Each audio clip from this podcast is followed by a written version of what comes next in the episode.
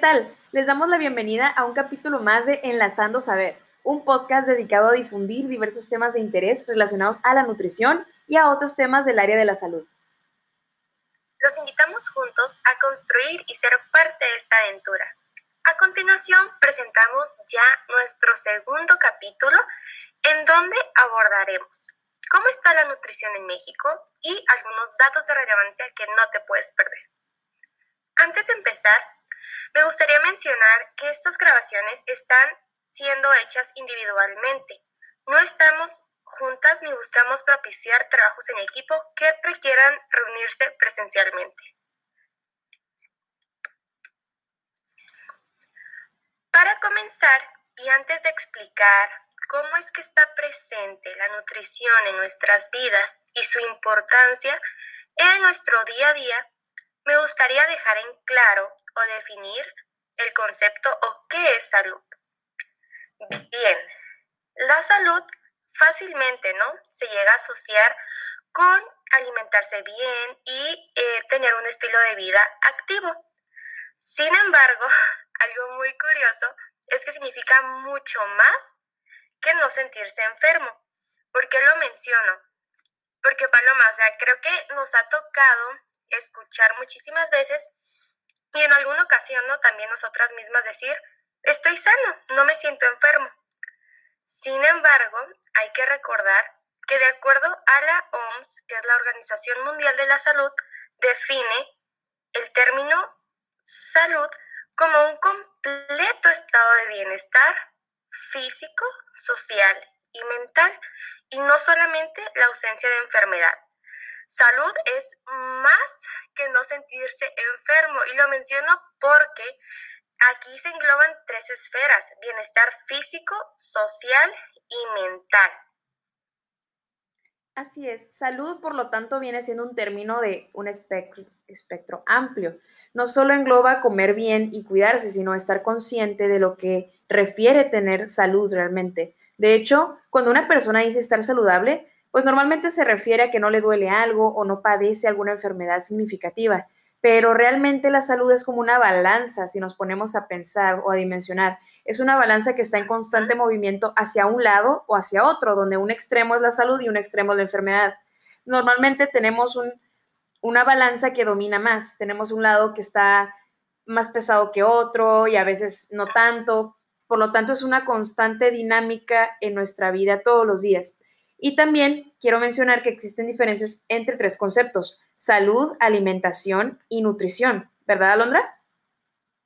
Sí, o sea, y es algo también eh, bastante importante porque se suele englobar salud y alimentación o alimentación y nutrición más que nada como eh, dos palabras, dos palabras iguales pero es importante recalcar o conocer la diferencia de alimentación y de nutrición, que de hecho, Paloma, tú tienes un post, ¿no? En tu Instagram de nutrición, en donde manejas y en donde explicas la diferencia de estos dos conceptos que si bien pertenecen a una misma familia, significan dos cosas diferentes y es importante aclararlas. Así es, en mi Instagram de nutrición, para quien guste seguirme, estoy como arroba paloma.nutrición. Tengo un post al principio que habla de esta diferencia. La alimentación es básicamente un proceso tanto biológico como psicológico y social donde buscamos tomar un alimento para satisfacer el hambre o la necesidad de comer. Y la nutrición es un proceso dentro de la alimentación, pero que ocurre a consecuencia de, y es un proceso involuntario. ¿A qué nos referimos con involuntario? Que nosotros no necesariamente podemos controlarlo. La nutrición es algo que se da ya dentro del cuerpo, es algo que se da por naturaleza, es algo que se da simple y sencillamente porque necesitamos obtener moléculas para que nuestros órganos, nuestra respiración y toda nuestra función basal esté en condiciones óptimas y adecuadas. Alimentación y nutrición son dos términos ligados, no son diferentes del todo, pero sí deben de separarse para términos más sencillos. Sí, eh, así como lo mencionas, alimentación es voluntaria. Tú decides eh, qué, quieres consumir y la nutrición, así como lo mencionaste de igual forma, es involuntario. Nosotros eh, no decidimos la participación enzimática para el desdoblamiento de las moléculas, para que se hagan más digeribles, para que se hagan más sencillas y faciliten el proceso absortivo y el proceso que tienen en el cuerpo humano, la función. Y alimentación es el proceso, ajá, básicamente más sencillo, voluntario, tú decides qué consumir y básicamente lleva un orden, alimentación y nutrición. Pero bueno, también una vez aclarando eh, los conceptos de salud, alimentación y nutrición, y ya entrando un poco más en el panorama de cómo es que se relaciona todo esto en nuestro día a día, en nuestra vida cotidiana, Vamos a empezar con un poco de estadísticas. ¿Qué te parece, Paloma? Perfecto, comencemos. Ok. Bien, pues aquí en el país, México ocupa el primer lugar en obesidad de niños, en obesidad infantil, y el segundo lugar en obesidad de, en la población adulta. ¿Por qué menciono esto?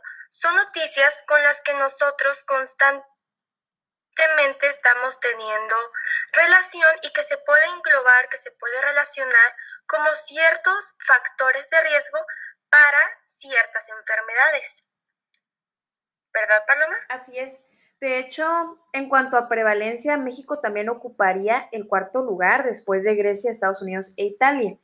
México es un país que se caracteriza a veces por malnutrición, por ciertas enfermedades, como lo son la obesidad y el sobrepeso.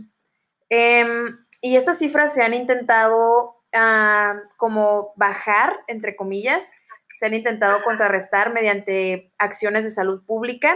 Muchas han tenido éxito, muchas otras no. Pero de eso se trata lo que estamos poniendo sobre la mesa el día de hoy en este podcast. Estamos platicando de estas cifras de malnutrición que engloba la obesidad y el sobrepeso para poder entender qué medidas podemos tomar personales y también a nivel poblacional, nivel familia, nivel sociedad, nivel ciudad, nivel país. Entonces, más del 70% de la población adulta tiene exceso de peso en México. Eso es wow. Cuando ves esta cifra, sí, es sorprendente. Este dato lo tomé de la revista médica del IMSS. Entonces, esto claro que es una cifra que nos da una pauta para decir, ok, ¿qué podemos hacer al respecto? ¿Qué podemos hacer para que esto cambie o al menos que no continúe en un constante incremento? Así es, es algo, es una situación preocupante. El país, el gobierno se ha encargado de la generación de diferentes estrategias, de diferentes políticas que ayuden a contrarrestar esta cifra, que, que ayuden a disminuir este número.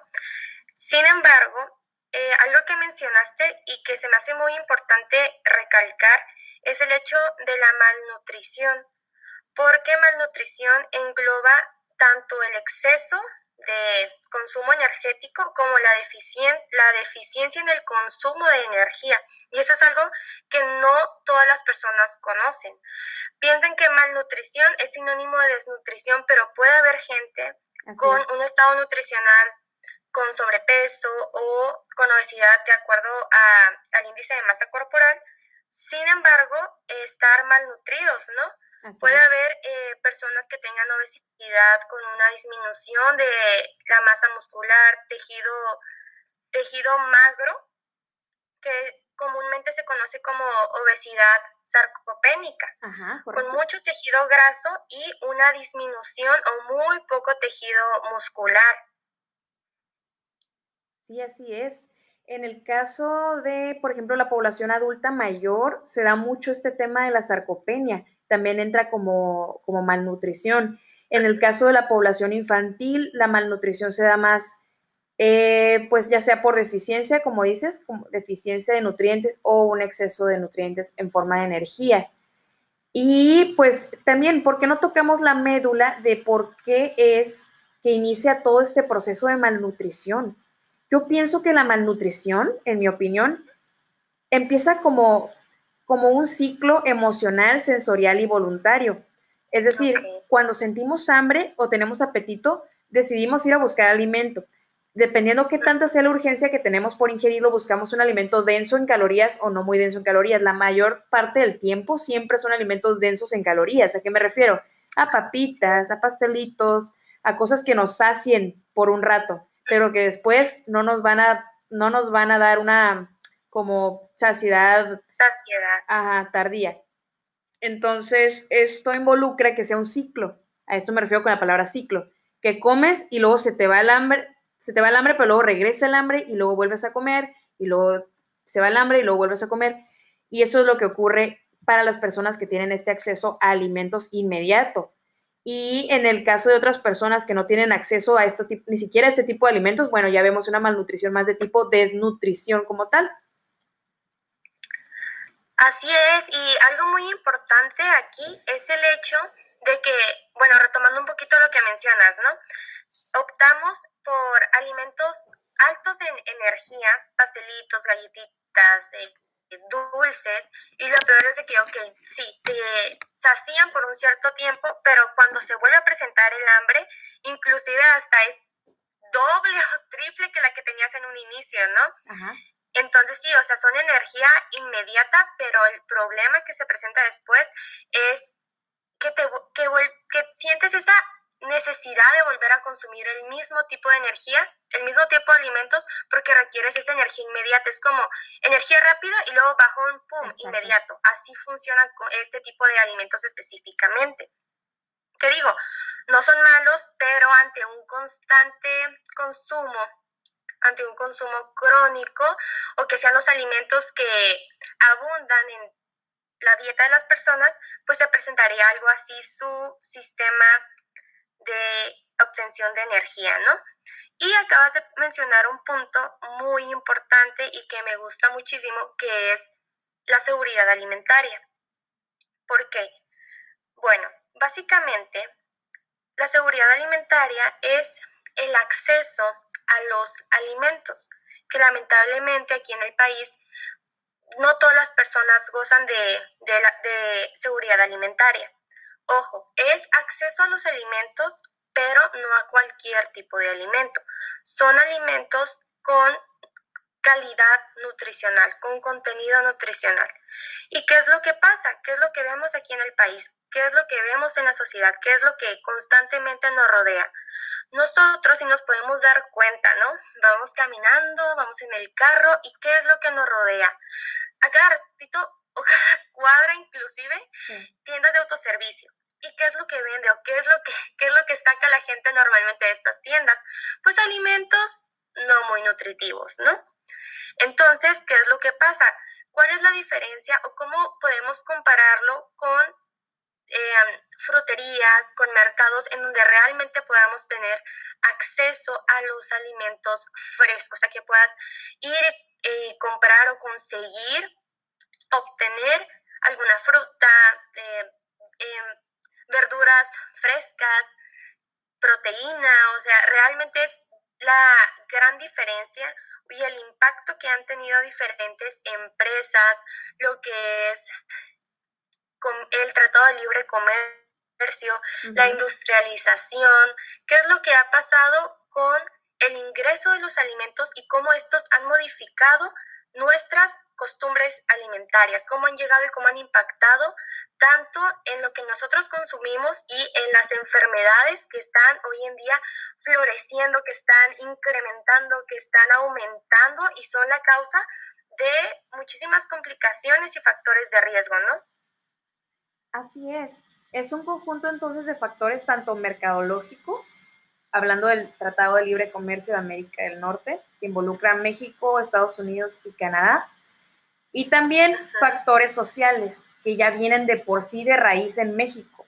Estamos siendo considerados como un país, pues, de bajos recursos. Ante muchas personas somos considerados un país de bajos recursos. Por lo tanto, también somos considerados un país que está hasta abajo en la línea de alimentación, un país que se dedica a lo obrero, a todo lo que sea crear cosas. Sin embargo, no participamos tanto en la industria como tal. Eh, las industrias extranjeras invierten en nosotros, eso es lo que ocurre. Y esas industrias colocan sus negocios con sus propios protocolos, sus propias filosofías de mercado, donde vienen los alimentos tanto baratos, pero también deficientes en nutrientes esenciales. Entonces, ¿qué pasa? Nos ofrecen algo accesible a la mano de obra, entre comillas, pero no podemos obtener de ellos muchos beneficios a comparación de lo que estamos invirtiendo en ellos. Deberían de ser, por el contrario, alimentos que no involucren una inversión o un gasto alto y que además nos nutran, pero no es así. La realidad es que no es así. Entonces, por eso es que tenemos este problema que estamos platicando de malnutrición por el lado mercadológico industrial en México. Y por el otro lado social, también somos una sociedad que como tal estamos acostumbrados al sentido voluntario, donde siempre estamos buscando alimentos que nos sacien rápidamente. Eso ya es algo que traemos yo creo que innato, casi casi. entonces, ¿qué pasa? Por ejemplo, algo que me gusta explicar es que en el cerebro, bueno, en el sistema nervioso central específicamente tenemos un área llamada hipotálamo.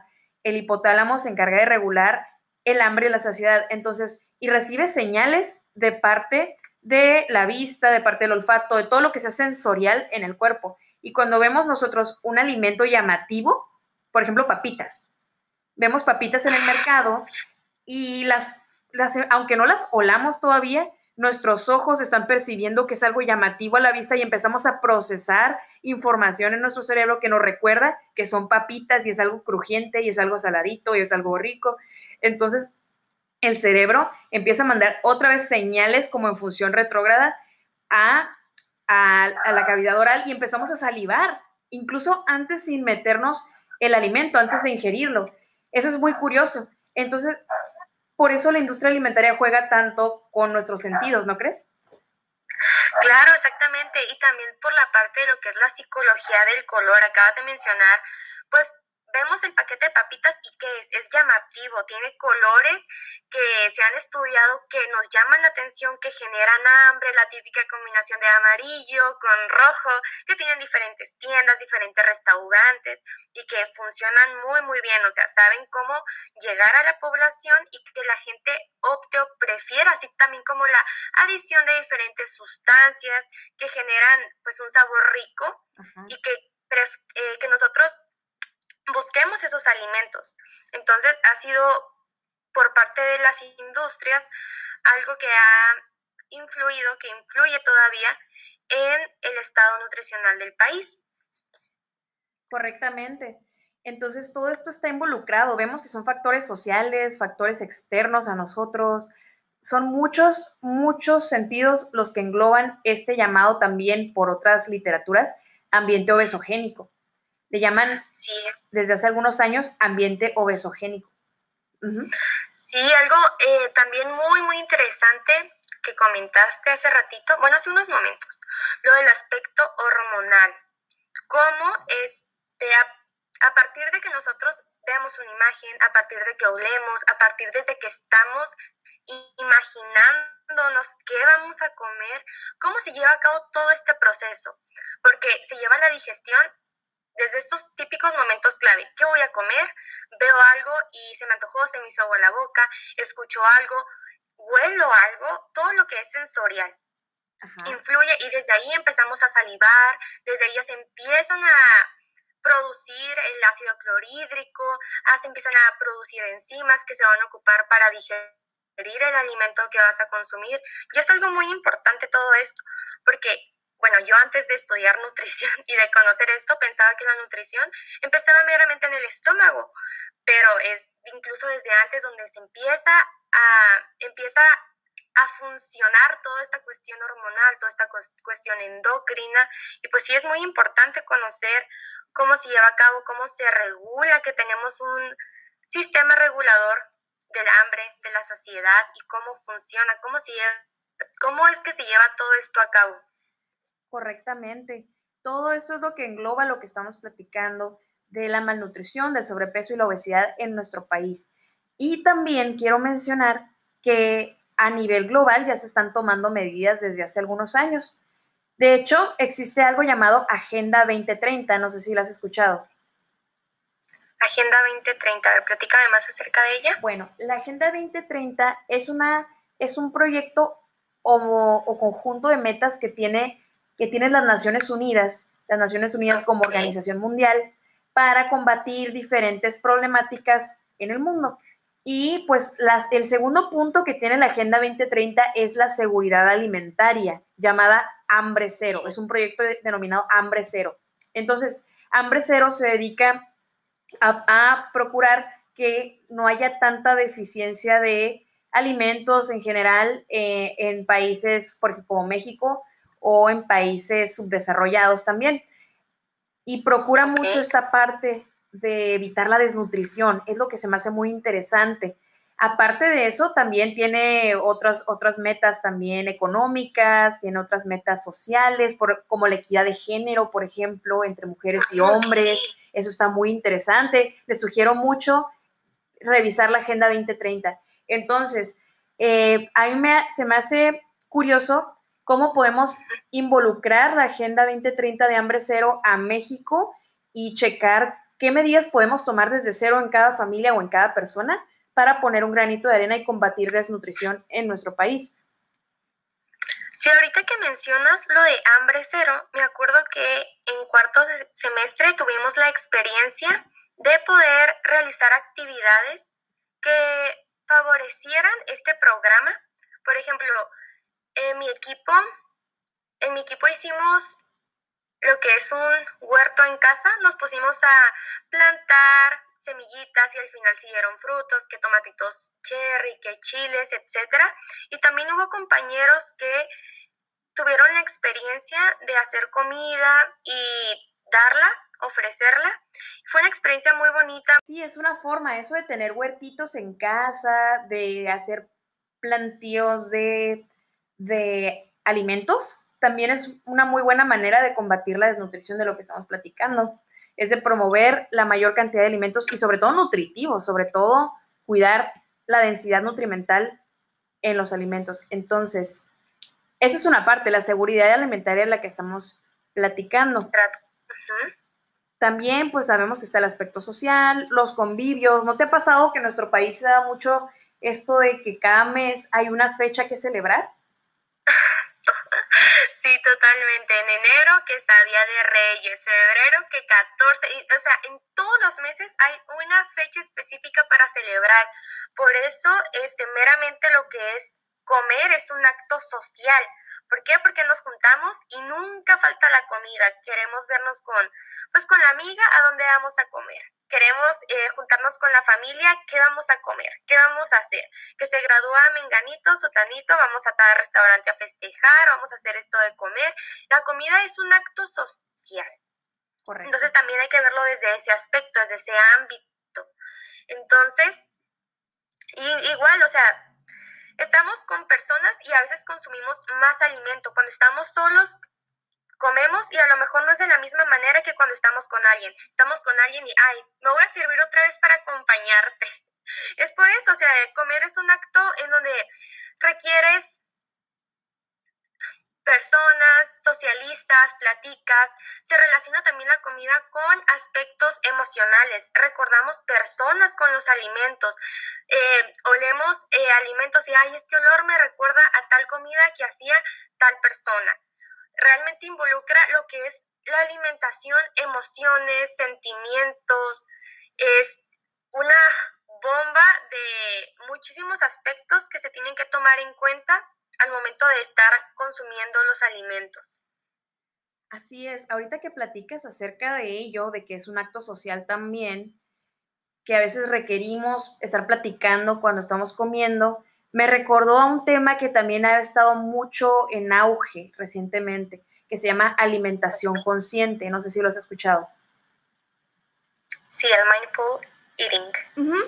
La alimentación consciente o mindful eating es básicamente un proceso para tú disfrutar más el alimento y obtener, por lo tanto, tus señales de saciedad a tiempo y sin distracciones. O sea, cuando tú estás comiendo, estás concentrándote en el acto de alimentarte, de comer, y no te estás distrayendo. Por lo tanto, esto evita que tengas una falsa hambre después de decir, ah, es que como que me quedaron ganas de comer más, de agarrar un panecito o algo así. Sí, eso que comentas es más común de lo que, de lo que parece, de lo que llegásemos poder a imaginar, porque estamos comiendo y ¿qué estamos haciendo? No estamos en el teléfono, estamos tomando la clase y comiendo, entonces realmente estamos en todo menos en la comida, no estamos concentrados, no estamos conscientes de lo que estamos comiendo. Y es por eso que muchísimas veces decimos o nos ha tocado escuchar a gente que dice, ay, me acabé el plato y sentí que ni comí. Y es como que no sentiste que hayas comido. Y es lo que pasa, o sea, no estamos concentrados, no estamos conscientes de lo que estamos consumiendo, no estamos poniendo atención. Por eso también estos aspectos suelen influir o impactar en la ingesta que nosotros tengamos. Y este proceso, así como lo mencionas, es todo, es toda una metodología que no es sencilla, que se tiene que llevar a cabo, se tiene que practicar, pero que realmente es muy conveniente el que la, estemos practicando día a día, que la llevemos a cabo y que sea parte de nuestro estilo de vida. Así es. Los alimentos siempre deben ser llamativos, pero los alimentos, sobre todo nutritivos, deben ser llamativos para nosotros. Entonces, cuando nosotros nos concentramos alimentándonos, comiendo, tenemos que observar el alimento primeramente, esto es parte de la alimentación consciente, olerlo de alguna manera, o sea, recibir o percibir ese aroma que expide el alimento naturalmente. Entonces lo hueles, lo ves, lo hueles, lo tocas, porque también todo tiene una textura.